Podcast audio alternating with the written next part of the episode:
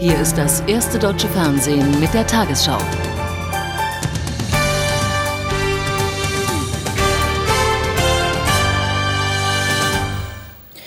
Die Symbole der Macht fallen in der irakischen Hauptstadt. Am Nachmittag wird eine tonnenschwere Saddam Hussein-Statue in Bagdad zu Fall gebracht.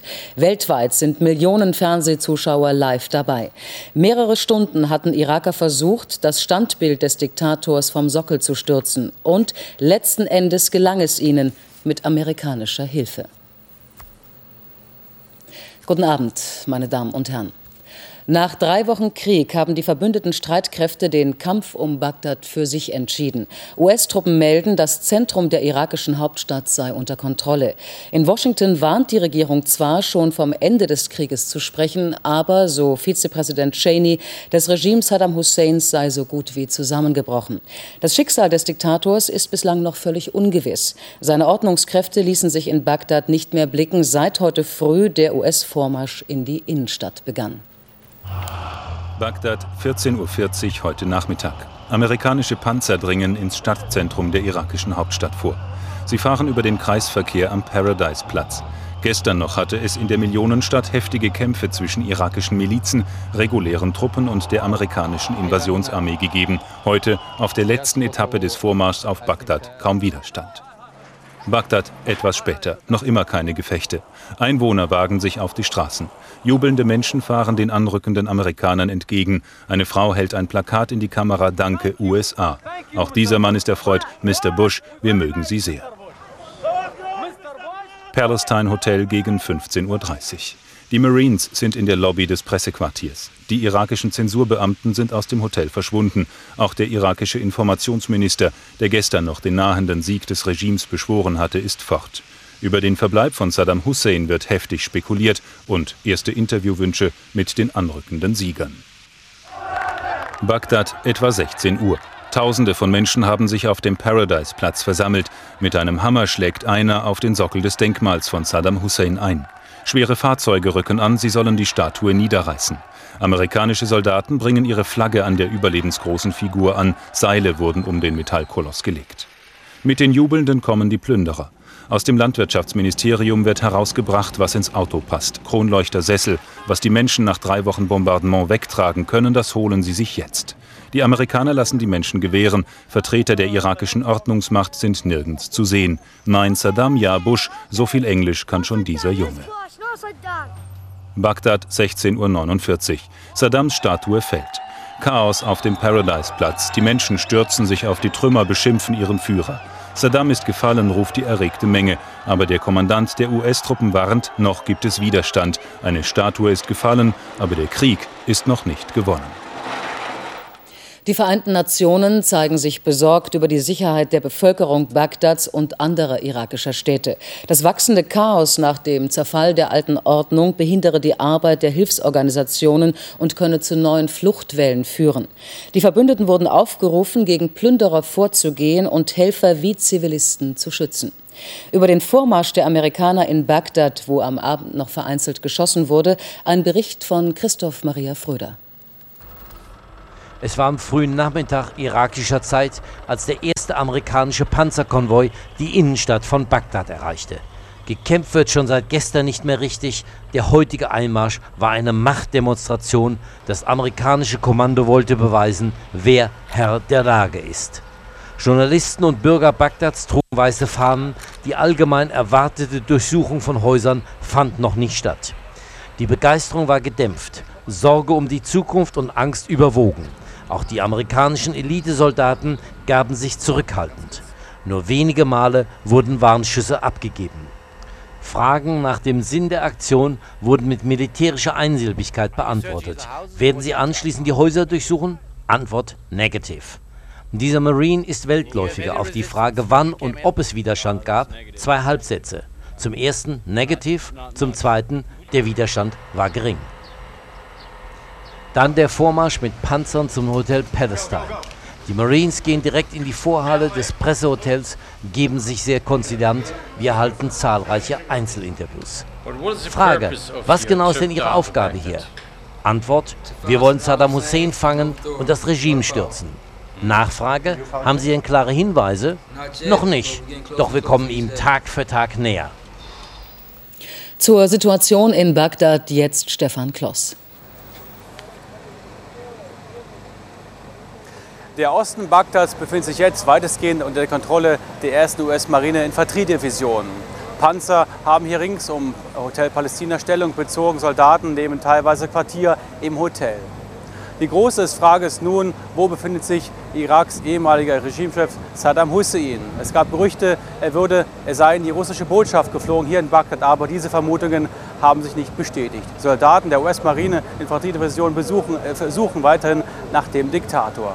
Und damit zurück nach, nach äh, Hamburg zur Tagesschau. Auch nach dem Fall von Bagdad wird in anderen Regionen des Irak weiter gekämpft. In Basra stoßen die britischen Truppen noch immer auf vereinzelten Widerstand. Weiter nördlich haben sich in Tikrit, der Geburtsstadt von Saddam Hussein, viele seiner Anhänger verschanzt. Die US-Luftwaffe bombardiert die Stadt weiter. Vorangekommen sind US-Truppen und Kurden offenbar beim Vormarsch auf Mossul, dem Zentrum der nordirakischen Ölindustrie. Bei Kalak nahmen kurdische Kämpfer Stellungen der irakischen Armee unter Artilleriefeuer. Sie werden von US-Spezialeinheiten unterstützt. Im kurdisch kontrollierten Erbil kam es nach den ersten Meldungen vom Zusammenbruch des Bagdader Regimes zu spontanen Jubelfeiern. Autokorsos fuhren durch die Stadt. Die wenigen amerikanischen Soldaten in Erbil wurden von den Kurden wie Befreier bejubelt. Als historischen Moment haben die Regierungen in Großbritannien und den USA die Entscheidung im Kampf um Bagdad gewürdigt. Beide Länder warnten aber auch, dass ein schnelles Kriegsende nicht zu erwarten sei.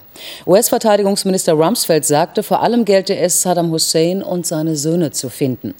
Um eine Übergangsregierung vorzubereiten, will Washington bereits kommende Woche eine Konferenz mit irakischen Vertretern einberufen. Jubel auf den Straßen von Dearborn in Michigan. Mitglieder der größten irakischen Exilgemeinde Amerikas feiern den Fall von Bagdad. Wir sagen Nein zur Diktatur und Ja zur Demokratie, steht auf den Transparenten. Wenige Stunden zuvor hatte die militärische Führung in Katar den Sieg in Bagdad verkündet. Heute ist das Regime in Auflösung begriffen und ein großer Teil Iraks ist frei nach Jahren der Unterdrückung. Es gibt noch viel zu tun und die Koalition ist zuversichtlich. Als erstes Regierungsmitglied meldete sich heute der Vizepräsident zu Wort. Trotz der Freude über den Erfolg warnte Cheney. Womöglich liegen noch schwere Kämpfe vor uns. Regimekräfte kontrollieren noch Mosul, Kirkuk und Tikrit. Aber das Ende des Krieges wird eine der erfolgreichsten Militärkampagnen bedeuten, die je unternommen wurden. So sieht es auch Verteidigungsminister Rumsfeld. Heute, so sagte er vor wenigen Minuten, sei ein guter Tag für die Menschen im Irak.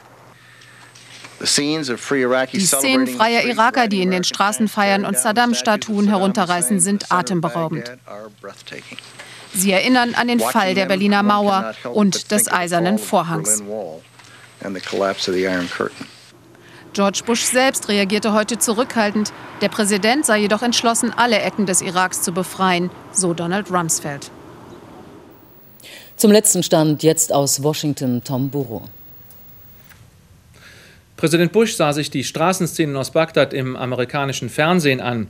Er änderte seinen Tagesablauf nicht. Bush eilte, nachdem er das Fernsehschauen beendet hatte, zu einem geplanten Termin mit dem slowakischen Präsidenten.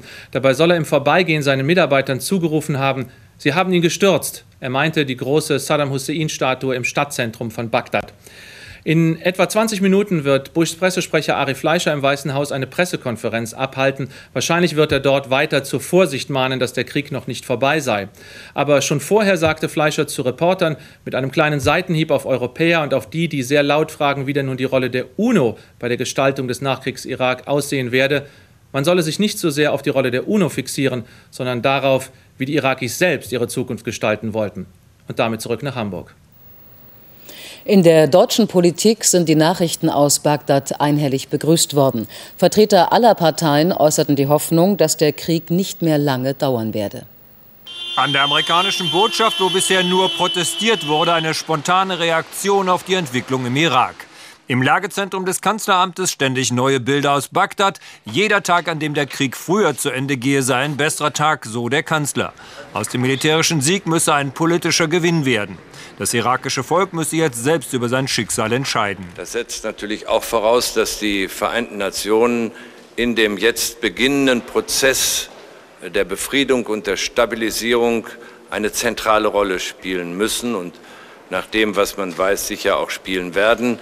Deutschland wolle nun eine Rolle beim Wiederaufbau übernehmen. Erleichterung auch bei der Opposition und auch hier der Blick nach vorn. Ich glaube, dass die internationalen Gespräche doch hier zeigen, dass die UNO eine Rolle spielen wird bei diesem Wiederaufbau. Ich bin froh, dass alle gesagt haben, Deutschland wird sich einem Wiederaufbau nicht entziehen. Deutschland, so die Liberalen, müsse nun mit den USA wieder ins Gespräch kommen. Zweitens sollten wir uns selbstverständlich auch am Wiederaufbau beteiligen, am besten unter dem Dach der Vereinten Nationen. Wenn auch die Mahnwache an der US-Botschaft weitergeht, so herrscht quer durch die Parteien Einigkeit darüber, dass Deutschland dem befreiten Irak helfen will. Völlig unklar bleibt allerdings, wie groß dieser deutsche Einsatz sein wird und wie er bezahlt werden soll. Der Kanzler will das weitere Vorgehen auch mit den bisherigen Kriegsgegnern Russland und Frankreich abstimmen. Dazu trifft er sich am Freitagabend mit den Präsidenten Putin und Chirac in St. Petersburg. Zur Entwicklung im Irak sendet das erste auch heute einen Brennpunkt gleich im Anschluss an diese Tagesschau. Das Europäische Parlament hat die Erweiterung der EU gebilligt. Damit können nächste Woche beim Gipfel in Athen die Beitrittsverträge unterzeichnet werden, mit denen die Union in einem Jahr von 15 auf 25 Staaten wachsen soll. In den meisten Ländern müssen die Verträge dann auch noch ratifiziert werden. Die Beitrittskandidaten sind Polen, Ungarn, Tschechien, Slowenien und die Slowakei sowie Zypern, Malta und die drei baltischen Staaten. Mit drastischen Einsparungen will die Rürup-Kommission zur Reform der Sozialsysteme die Krankenkassenbeiträge senken. Der Chef des Gremiums Rürup erläuterte heute in Berlin die Vorschläge. Das Sparpaket umfasst kurzfristig 24 Milliarden Euro. Für die Versicherten bedeutet es deutliche Mehrbelastungen, etwa bei den Zuzahlungen. Gesundheitsministerin Schmidt versicherte, sie wolle bei der Prüfung der Vorschläge soziale Aspekte berücksichtigen. 15 Euro Praxisgebühr, Krankengeld ohne Arbeitgeberzuschuss, Mutterschaftsgeld durch Steuern finanziert. Die Rürup-Kommission hat konkrete Sparmaßnahmen vorgeschlagen. Damit sollen die Beiträge um 2,4 Prozentpunkte sinken. Aber langfristig wollten sich die Experten nicht einigen. 200 Euro Beitrag für jeden Erwachsenen oder gesetzliche Pflichtversicherung für alle Erwerbstätigen. Die Frage zwischen Bürgerversicherung und Erwerbstätigenversicherung ist keine Frage, die wissenschaftlich, die analytisch entschieden werden kann. Es kann nicht Aufgabe einer wie auch immer gearteten Sachverständigenkommission sein, eine derartige Wertentscheidung zu treffen. Ministerin Schmidt will in den nächsten Wochen eine Gesetzesvorlage zur Gesundheitsreform vorlegen. Dafür sollen die einzelnen Vorschläge zur kurzfristigen Entlastung der Krankenkassen genau geprüft werden. Ich muss dafür sorgen, dass es einen Ausgleich gibt zwischen Arm und Reich, und ich muss auch dafür sorgen, dass es einen Ausgleich gibt zwischen dem, was ökonomisch erforderlich ist und was aber auch sozial notwendig ist. Das Solidaritätsprinzip soll also auch weiterhin Grundpfeiler der Krankenversicherung bleiben. Die Rürup-Kommission hat den Ball zurückgespielt. Nun müssen die Politiker entscheiden. Die hätten sich eigentlich von den Wissenschaftlern eine konkrete Empfehlung erhofft, um notwendige Reformen und Einschnitte besser begründen zu können. Einfacher ist für sie die Aufgabe heute nicht geworden. Zum Sparpaket für das Gesundheitswesen hat der Vermittlungsausschuss von Bundestag und Bundesrat am Abend einen Kompromiss erzielt. Danach werden die Verwaltungskosten der gesetzlichen Krankenkassen in diesem Jahr eingefroren. Im Gegenzug sind mit 1200 Kliniken mehr Krankenhäuser von der vorgesehenen Nullrunde ausgenommen als zunächst geplant. Sie rechnen nach den neuen Fallpauschalen ab. Weiteres Thema des Ausschusses ist zurzeit das Steuerpaket der Regierung. Zum ersten Mal in Deutschland ist der Anbau von genmanipuliertem Weizen genehmigt worden. Das Robert Koch Institut gestattete einem Schweizer Unternehmen auf einem Feld im Kreis Gotha gentechnisch verändertes Saatgut auszubringen. Es soll widerstandsfähig gegen bestimmte Pilze sein. Auf dem Feld hatte Greenpeace schon gestern bei einer Protestaktion Ökoweizen ausgesät. Deshalb ist unklar, ob die Schweizer Firma ihren Plan noch verwirklichen kann. In Frankfurt am Main hat der Prozess im Mordfall Jakob von Metzler begonnen. Magnus Gefgen soll im September vergangenen Jahres den Bankierssohn entführt und ermordet haben. Der Angeklagte hatte bei der polizeilichen Vernehmung erst ausgesagt, nachdem ihm die Ermittler mit Gewalt gedroht hatten. Das Gericht erklärte jetzt, dass die Androhung illegal war. Deshalb seien alle bisher gemachten Geständnisse ungültig und dürften im Prozess nicht verwendet werden. Für Freitag kündigte der Angeklagte ein neues, umfassendes Geständnis an. Die Lottozahlen 5, 11, 17, 20, 39, 48, Zusatzzahl 44, Superzahl 3. Die Gewinnzahl im Spiel 77, 6, 1, 1, 4, 3, 5, 5. Die Gewinnzahl der Lotterie Super 6, 9, 3, 5, 2, 8, 0. Diese Angaben sind wie immer ohne Gewähr. Und nun die Wettervorhersage für morgen Donnerstag, den 10. April. Zum Wochenende wird es frühlingshafter. Am Sonntag steigen die Temperaturen im Südwesten auf 20 Grad. Das heißt, die Wetterlage ändert sich langsam. Es dauert, bis mediterrane Luft die Polarluft ersetzt hat. Bis dahin haben wir es mit zwei Tiefs zu tun. Das eine schickt seine Wolken von Norden, das andere von Süden. Im Norden schneit es bis morgen früh, Vorsicht wegen Straßenglätter. In Mecklenburg-Vorpommern und in Brandenburg können bis zu 4 cm Neuschnee fallen. Auch am Alpenrand schneit es. Freundlich und trocken ist es morgen tagsüber nur unmittelbar am Main und westlich des Rheins. Vom Wind ist morgen kaum etwas zu spüren, nur an der See lebt er auch mal etwas auf und weht frisch, er kommt aus Nord bis Nordost. Heute Nacht wird es nicht mehr ganz so frostig kalt. Die Nachttemperaturen liegen zwischen 3 und minus 4 Grad, stellenweise auch darunter. Am Tag wieder einstellige Werte 3 bis 9 Grad. Am Freitag überwiegen Wolken, im Nordwesten und an den Alpen schneit bzw. regnet es anfangs. Im Süden kommt am Nachmittag die Sonne zum Vorschein. Am Samstag und am Sonntag ist es im Osten freundlicher als im Westen, die Temperaturen steigen deutlich an.